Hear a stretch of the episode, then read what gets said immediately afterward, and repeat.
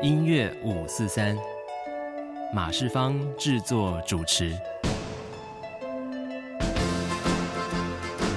假如你是认真的乐迷，这里有很多厉害的歌，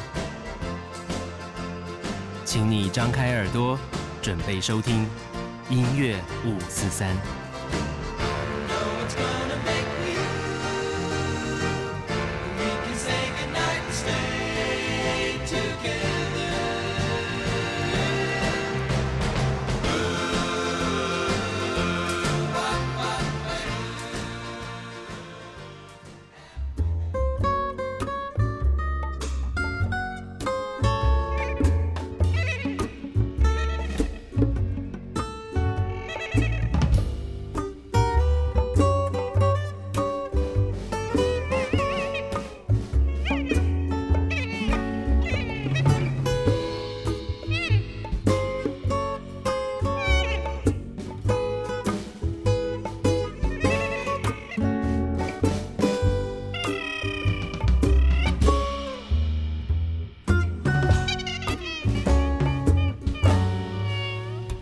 「大一朵真んつー功夫，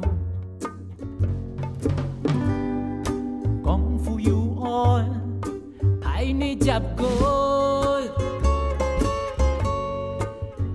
ふ我，不うお」「」「」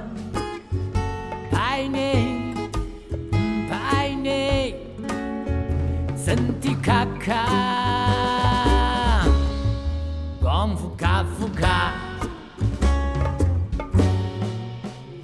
真的强壮。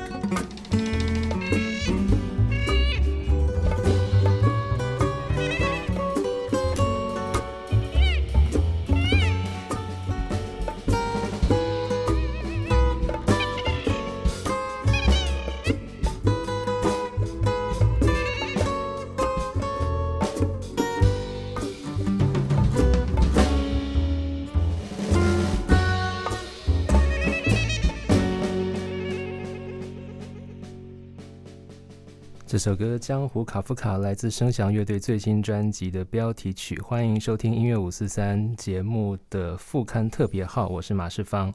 是的，今天开始我们会进行一系列史无前例的访问。我打算用整整四个小时的时间，专心的谈一张专辑。这张专辑就是声响乐队刚刚发行的新作《江湖卡夫卡，然后跟我要一起经历这四个小时的深度对谈的两位来宾，就是林声祥跟钟永峰。嘿，两位好，马芳好，马芳好久不见，好久，感觉很久没有在这个声音。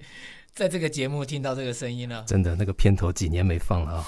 哦，听到好兴奋啊！对，要先跟听众交代一下这个事情的来龙去脉啊，就是我做这个 作为这个失业的广播播音员已经有一段时间了。那声翔发了新专辑，他打电话给我说：“马芳，哎，你那时候怎么说的？”哎，马芳，我觉得如果发新专辑没有去你的节目。上你的节目，感觉这张专辑就等于没有发行一样，这么严重啊？这是很 真实的感受哦，就是真的在家里突然间就觉得说啊，这是怎么一回事？所以其实，在我的心里面就是说啊，这个我们的我们这个世界需要马世芳的节目，没有就等于少了很重要的一块。我觉得这个世界更需要声响乐队的作品了。呃，总而言之，我们就呃就想，那我们可以做什么啊？后来就想，反正反正无中生有做一个事情，干脆就一次聊个过瘾。因为之前每次声祥来上我的节目，我之前节目都有两个小时的篇幅嘛。那但是也有总有聊不过瘾的感觉，一直以来都是对。所以今天我们就决定，我们干脆一口气做个四小时的节目，一首一首歌好好讲个够啊，然后让永峰跟声祥可以。畅所欲言，然后我还可以把这些歌的前世今生，用我能够找到所有的材料交代一个清楚。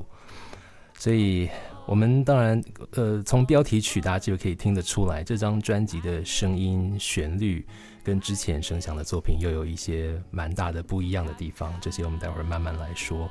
但首先要说的是，呃，作为长期合作跟声响一起做音乐的永丰，呃，过去这些年。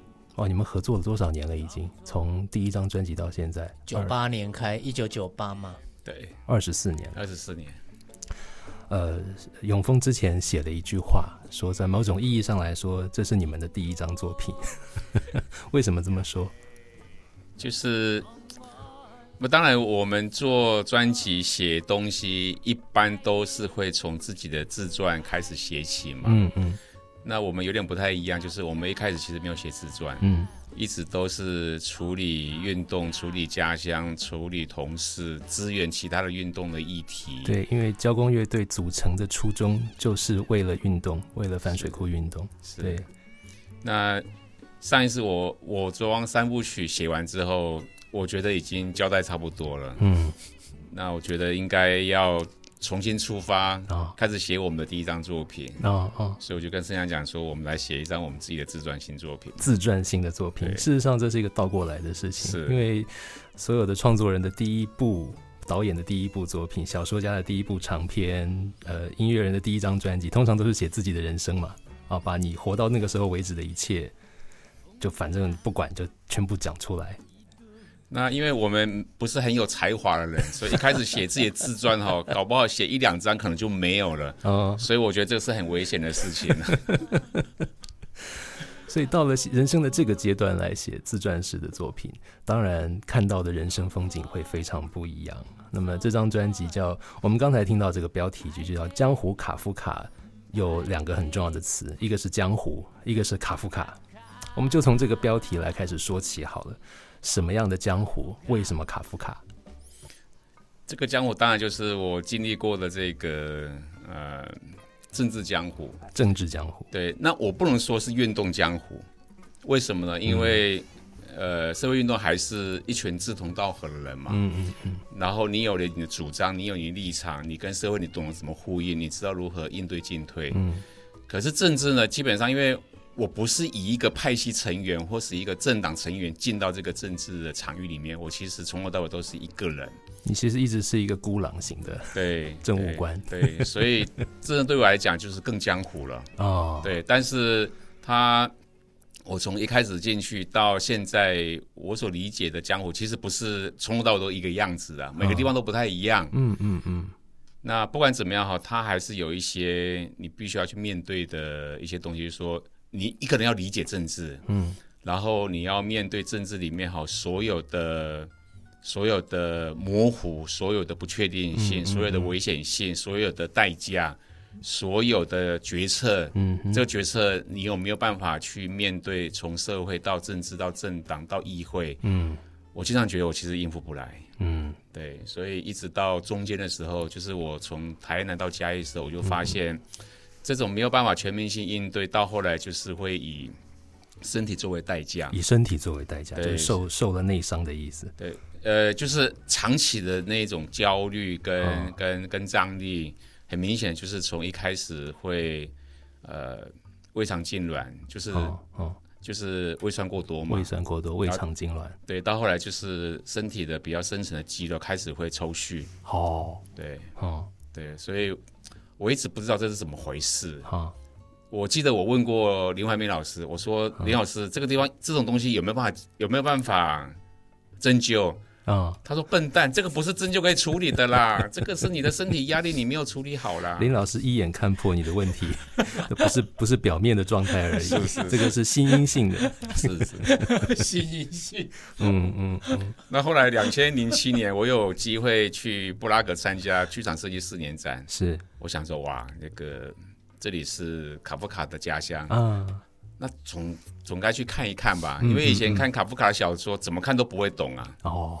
他觉得说这个一定是他的骑士幻想写出来的东西，可是去到他的那个那个城区，去他造访他的小型的博物馆，看他的生平，嗯，看当时的这些呃犹太人生活的区域，我发现很多连结。第一个就是客家人一样哈，都是非常边缘性的族群哦。第二个，这个。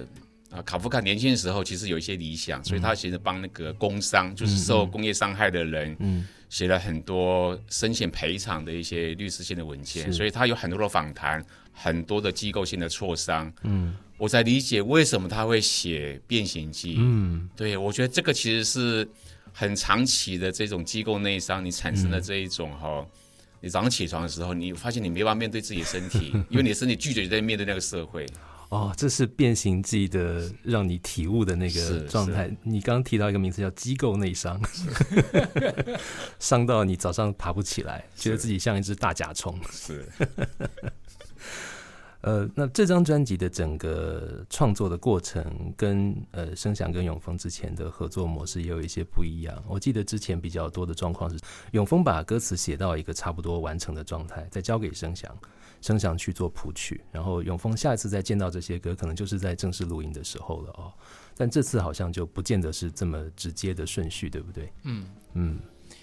呃，这一次永峰有提出这个想法了，那可是，呃，永峰还是做了一件事情，嗯，他并没有帮我等我把曲子先写出来，但他还是把他整个 歌词结构还是就全部都啪就过来了。嗯嗯嗯。可是那时候，呃。我在五月中嘛，哈，我开始尝试写的曲子，嗯，然后透露是五月大概二十四、二十五左右，然后到我家，嗯嗯，那我们开始工作就预定是十五天，嗯嗯，我那时候我就在这之前我就在想说，像过去伪装，嗯，跟野莲出装这两张作品，透露都有到美农帮我写曲子，嗯嗯。呃，这前两次都没有那么的顺畅，嗯，然后我也在想说，到底为什么，呃，没有办法顺畅，嗯，结果其实后来透露有跟我说，我们是做到最后大概他十三四天的时候，透露有跟我讲一件事，他说他之前要协助我写曲子的时候，他会设计好一个东西，嗯，然后他就希望我用这个东西。可是有的时候，我们就在那个里面那个状态之下，就开始打架了。他设计好那个东西叫什么？那个具体的说，一个结构哦，或一个和声的结构。OK OK，就是歌歌曲的呃和弦结构，或者是整个歌的架架构，就先确定下来。那可是这一次呢，我我心里面的想法就是说，因为。我本来就是很不会转调的一个创作者，转调，哎，就是在某一个歌曲里面再转一次调，转两次调。嗯，我说这个是我的一直都不好的地方。不好。透，对我觉得不好，就是对这个元素的掌控能力不是很理想。那后来透露就说没有问题，那我们就这一张我们就来挑战转调。嗯，他说声响，他真的那时候跟我讲一句话，他说声响，我的脑子里面记忆体里头大概有输入了一万首歌，我随时把它叫出来让你使用。哦。我听了，我是第一次听到透露跟我说这件事。我们解释一下啊，透露是这个声响乐队的贝斯手早川彻，对，然后他是他是非常厉害的一位音乐人，他在声响乐队负责弹贝斯，但是他不只是会弹贝斯而已，他钢琴非常厉害，是是是，他刚刚录完他的钢琴专辑了。早川彻录了一张钢琴专辑啊，而且还录了一首很好听的曲子，生祥听到好听到不行，还问他说这个曲子是什么？他怎么说？他说这是。写给我的女儿的歌，写给阿 Kiki 的歌，对，啊，早川彻，因因为刚刚生祥有提到，前两张专辑都是你们一起作曲啊，就是他会在正式开始录音之前，呃，先到美农跟你一起花一段时间，把整张专辑的音乐架构先确定下来。那那刚才提到说，他脑子里输入了大概一万首歌，所以随时可以调度出来。结构、和弦、调性、音色，随时随时可以有参考的东西。是啊，呃，所以我那时候呃，我心里就在想，我这一次因为本来转调就不是我的强项，嗯，所以我那时候我就下定一个决心，嗯，透露他如果设计了要这样走的时候，我就跟他走了。哦，所以我那时候我就觉得，我那时候就努力的把永丰他提供的这样子的一个草稿，嗯，努力的把它。永丰的草稿把它肢解掉，嗯嗯，好像譬如说是在呃专辑有一首歌叫《安心筑巢》，嗯嗯嗯，那里头啊，或者是像写那个《c o a n 的那一首歌，嗯嗯嗯，那其实我我在那个过程里面，就是我去专心的把永丰的歌词把它把它就是拆解，有一些剪了，然后让它的在结构上变得呃更有可能性。更大这样子，嗯嗯，所以我就觉得说，我这次跟透露的分工就把它做出来了，嗯嗯嗯嗯，所以这样子的一个改变，就我们其实大概每两天大概都是有一首歌，甚至一天就会有一首歌的进度就跑出来。哇，这几乎是回到我装那张专辑的速度。我装是一个礼拜一首歌，那其实那那一次是两个礼拜，我们把。一轮全部写完了，嗯嗯，嗯，所以是我那时候做完，我其实心里面当时是很高兴，嗯，会觉得说，哇，我们几乎大概差不多，我跟透露工作两个月，那我自己大概之前我大概准备了啊，不，我跟透露大概工作两个礼拜，嗯，但是我之前暖身，我自己在写歌也大概差不多两个礼拜，嗯嗯，那就创下我这次创我的生涯创作速度。最快的一次，有史以来创作速度最快的一次。但是其实后来很惨，后来也也付出了代价。这个部分我们等一下再听声响说。好，这个我说明一下，就是。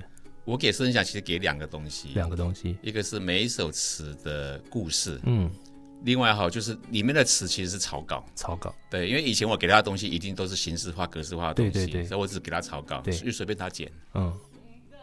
嗯，所以这次等于是先拿草稿来做音乐的结构的铺陈，之后你再回头，就是他他他在用我的用他的音乐形式来长出新的词或调整原来的草稿。嗯嗯嗯，我们现在背景听到的是 demo 阶段的江户卡夫卡，这个 demo 是在哪里录的？呃，在林董的房间录，在林董的房间。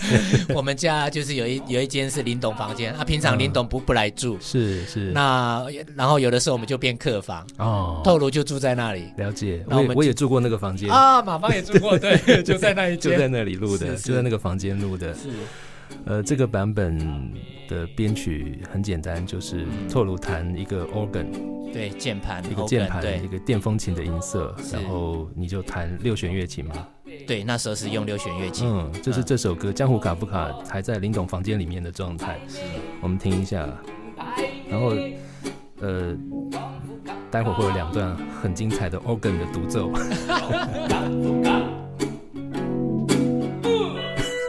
你还要先嗯一下。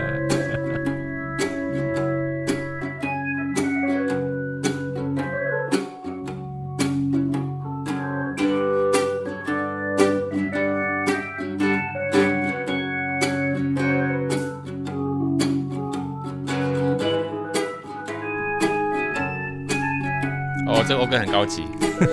很厉害很厉害真的很厉害。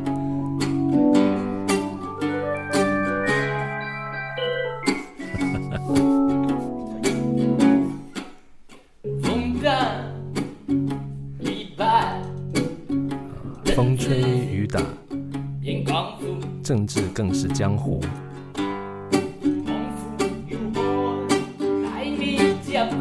江湖有案，那是派系接管。上岸不上岸，派系不派系。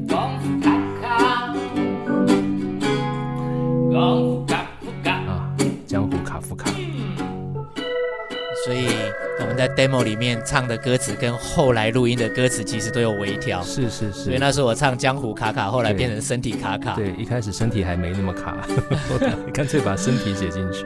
没有，我们刚才跟永峰在讲说啊，我们都两个都用江湖，他就其实有这个江湖这个空间，其实有可以写到另外一个事情，让歌词更丰富。对，身体卡卡，江湖卡夫卡，就延伸出后面的那一段歌词来。对。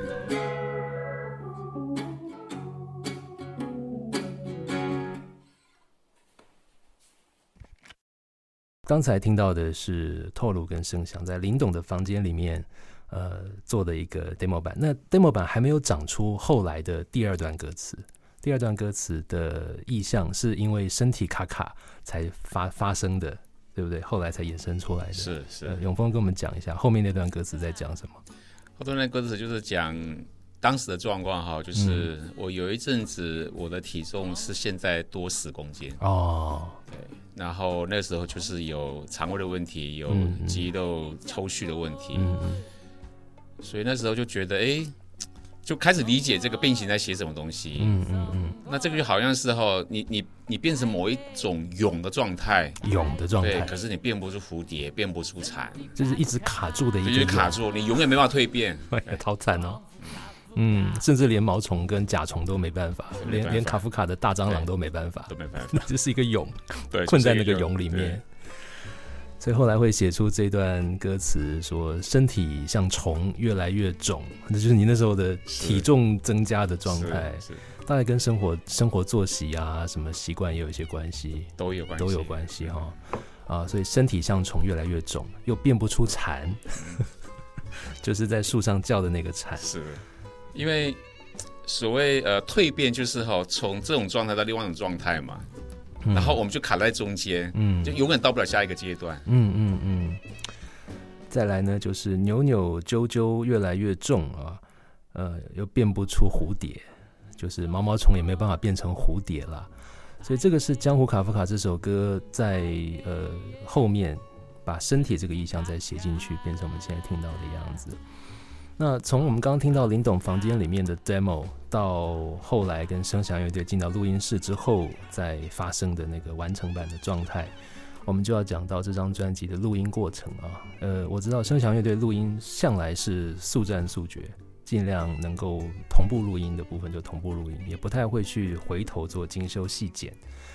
那呃，这次的录音过程是不是也跟刚才讲到创作的过程一样那么迅速呢？然后刚刚有曾翔有提到另外一个很重要的事情，就是因为这次的速度飞快，结果就变成有超速必须要付出的代价。是，嗯，哦，当时候也没有想到，呃，这样，就后来有一首。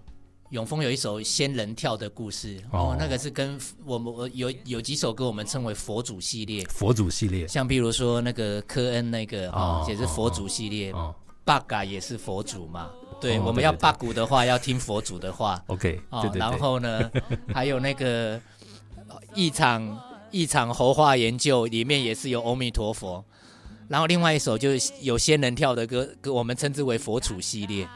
我想说，哇，那个仙人跳的那一首，那个主角是一个信佛信那么深，竟然发生了仙人跳事件，被发生了啊！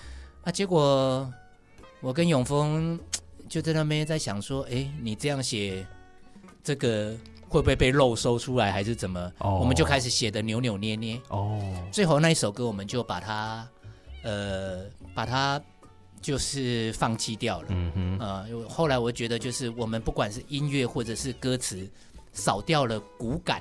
骨感结构的骨头骨感，就是骨感不够，哦，变成都是都是肥肉，哦，我觉得后来我们就把它砍掉。这个形容蛮有意思的，没有骨头只有肥肉，确实就站不起来了。对，但是因为因为写的时候有所顾忌。嗯，哦，那所以后来我要决定重写的时候，结果那一首歌就。挨了一个月才把它弄出来，哦，那所以那个过程就是很很不舒服，就身体非常非常不舒服。嗯嗯，我说我连连林董都得罪了，哦，然后家人都得罪了，哦，就为了那首仙人跳的歌，是 是是，哦，你怎么得罪林董？是怎么可以被得罪的？他那个山贼不能得罪他。嗯。那反正就得罪就得罪了。后来我就觉得说啊，你们真是辛苦了啊！你们家里有一个在写东西写不出来，就怪怨怪你们这 你们这家人就迁怒 迁怒自己有状况迁怒到家人，什么人都迁怒了，糟糕啊！啊，不过反正就就这样子啦。那反正。迁怒就迁怒了，那等怎么办？嗯，不不不，话不是这样讲啊。这个阿 Kiki、长青、林董都不是好惹的。我有跟他讲说，你们都最近都都不要把有什么任何的抱怨跟负面情绪，呃，交给我，因为我的状况真的是不行，我我就。承担不了啦。嗯哼，那其实我到我都觉得到目前为止，我都那种情绪都还没有完全的退掉。其实还没有完全出来。对对，我我我觉得，嗯嗯，我我甚至中途也在想说，我快要跟永峰吵架了，快要我们这二十年的搭档快要分开了，快要不行了，快要不行了那种，也曾经在脑海里面出现过这些念头，嗯。我我觉得后来弄完，我都觉得说，哦，我也是卡夫卡的《变形记》的其中一个主角。哦，我就觉得我那时候状态不好，就就是随便一个什么情绪或什么东西一丢过来，我都会放大，放大那个那个那个情绪很糟糕。哦，所以我才会形容说啊，我好像变成一巢被惊扰过的虎头蜂窝。哦，一稍微有一个风吹草动，我就不行了，这样子。嗯嗯嗯嗯。所以这对我来讲也是一个。一个在生命经验里头一个很不同的一个风景呐。嗯嗯嗯，就是呃，整张专辑当然我们可以看到，作为词人的永丰去写自己在不同状态之下看到的生命风景，其中很多是是呃是疲累的，是悲伤的，是压抑的，是无奈的，很多这样的情绪。然后声翔的音乐当然就是反映这样的情绪之外，其实也反映了你自己。人生走到这个阶段的某一些状态，大家看你这几年好像混得很不错啊，对不对？的 奖也拿了很多，一直有人找你做这个 case，做那个 case，挺出风头的。但是没有呢，我都觉得人生越来越破败。对你，你最近我们见面，你常在讲这句话，你常常在说现在是中年破败的人生。我就想说，惨了惨了，这表示我们都进入某种破败的人生阶段嘛？糟糟糕，这怎么办？要如何修补？或者就放 放之风吹雨淋，就这么老掉了？你要不要讲一讲这种破败的感觉是怎么怎么回事？诶，可能跟我这几年呃，包括疫情啊，哈，或者是我说我认遇到了一些人生，大概就是第一次遇到的一些事情。嗯，那那些过程里头。当然，有一些这样关于那些我遇到的故事，可能在朋友，呃，他们也都谈过一些，嗯，但是真正自己遇到的时候，就会，呃，要不知道我讲不出口，你知道吗？嗯，那个想要讲出口，就是卡在那个喉咙，嗯，就说不出来了，嗯，呃，然后我后来又慢慢理解，是说，哎，为什么？像永丰写爸爸的沉默，嗯嗯嗯，然后我爸爸也是沉默啊，嗯嗯嗯，他爸爸也不太讲话，那我爸顶多就是跟我们抗议说他已经金盆洗手，不再赌博了，嗯什么之类的，嗯嗯，那我慢慢的去理解说啊，我我其实平常很少讲话，嗯，我都觉得我越来越沉默，我有观察到自己这一点，嗯嗯，就慢慢的就不太爱说话，嗯。嗯，那。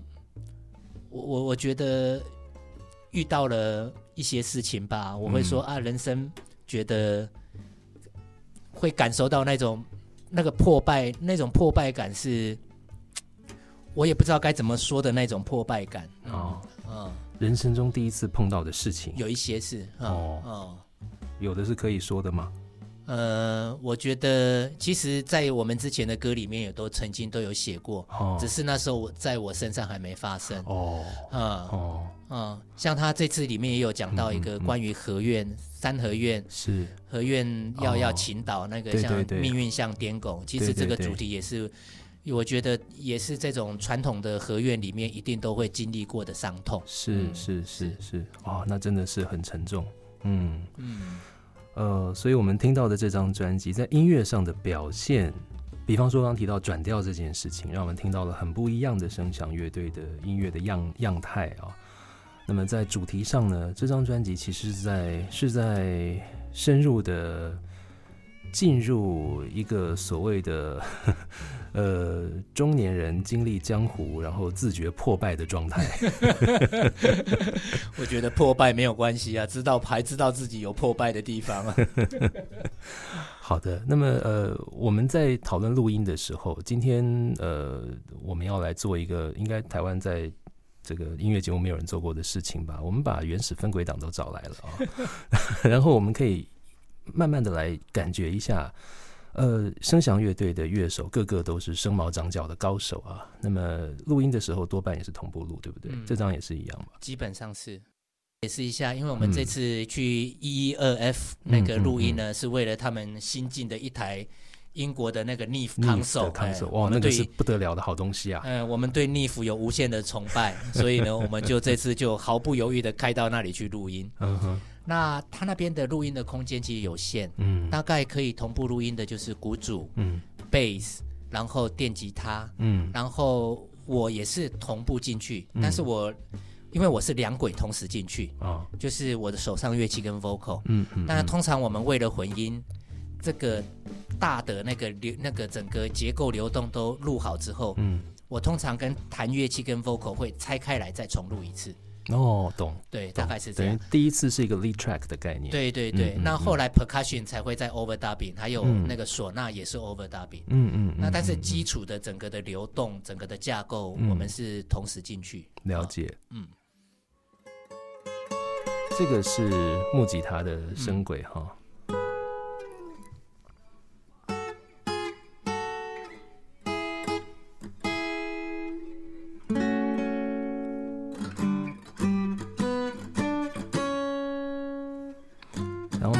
贝斯跟鼓放进来，这就是整首歌的节节奏的骨架，鼓跟贝斯是。那这里面我们会听到的是透露的贝斯，嗯，福岛纪明的鼓，还有吴正军的 percussion。是。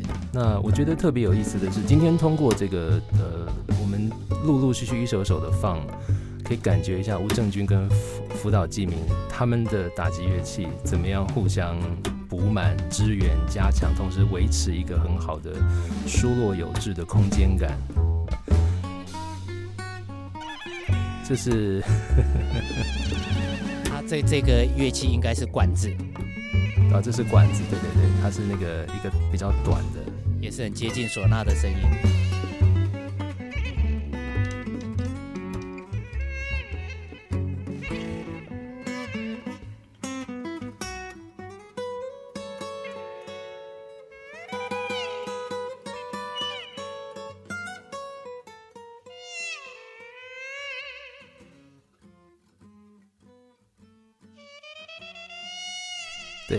这样。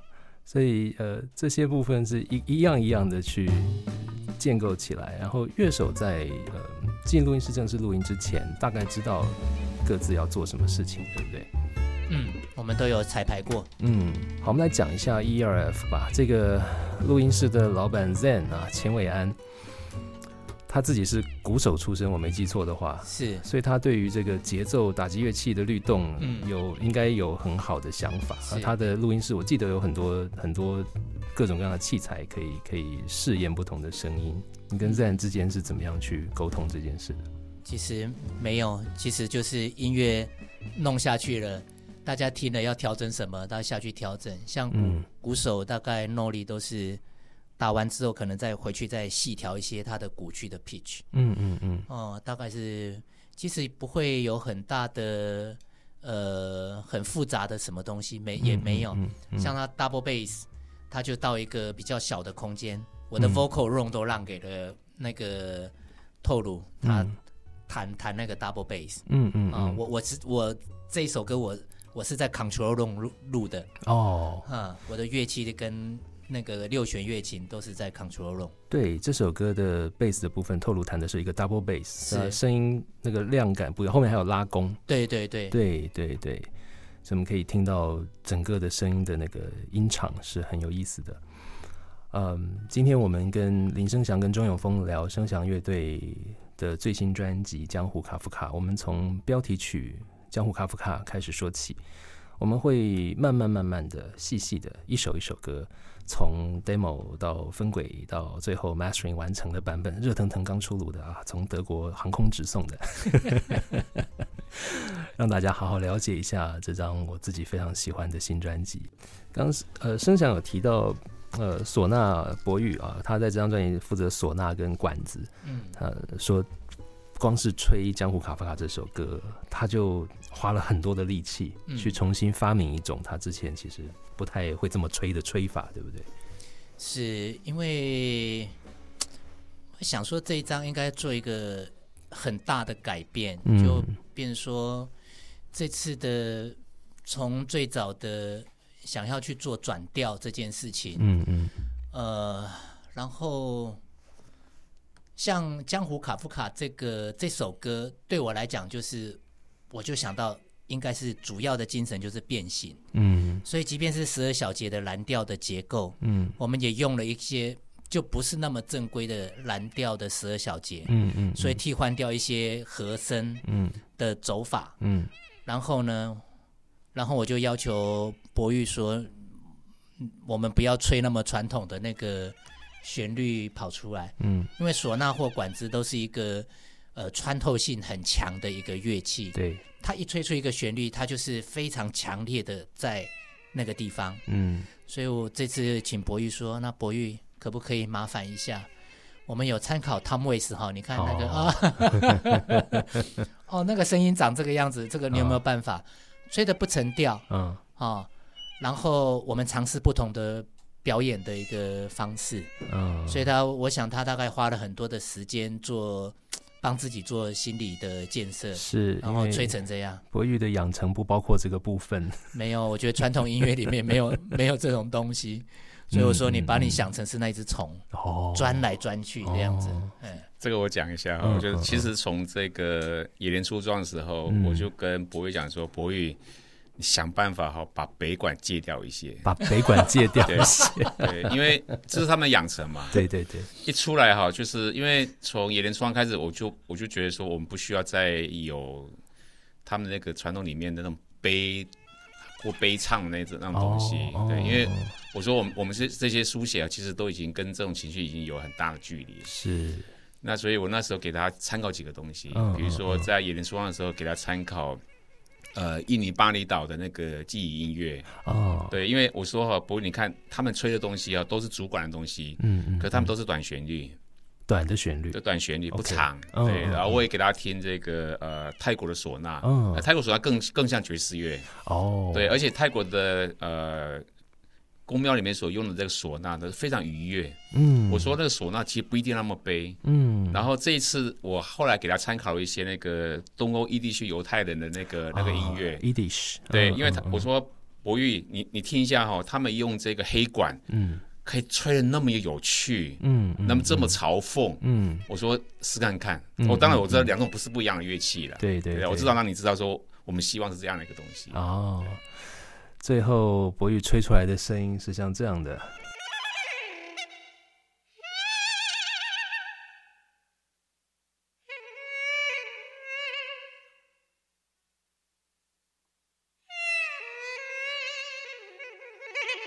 哇，确实是把北管戒掉了。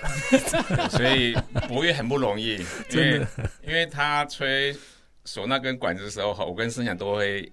尽量想办法跟他跟他跟他讲嘛。嗯所以他知道我们对这个东西的期待，他非常用力，所以有时候看到我也有点不忍心。真的，因为这个这个不是他训练里面有的东西。对对对，等于要把他最引以自豪的那个能耐要拿掉，嗯，等于归零，重新来过。这是整首歌尾奏的那一段。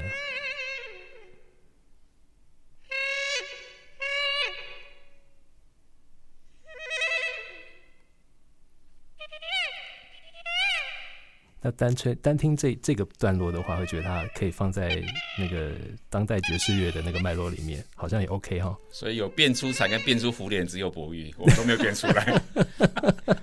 我只有跟他讲说你要变成虫而已呢。那那只不断在扭动的虫，不知不觉它变成了蝴蝶了。哎，对，最后蝴蝶偏偏飞走了。哇，真会讲。好，我们休息一下，等一下回头来继续跟林生祥跟钟永峰聊这张专辑《江湖卡夫卡》。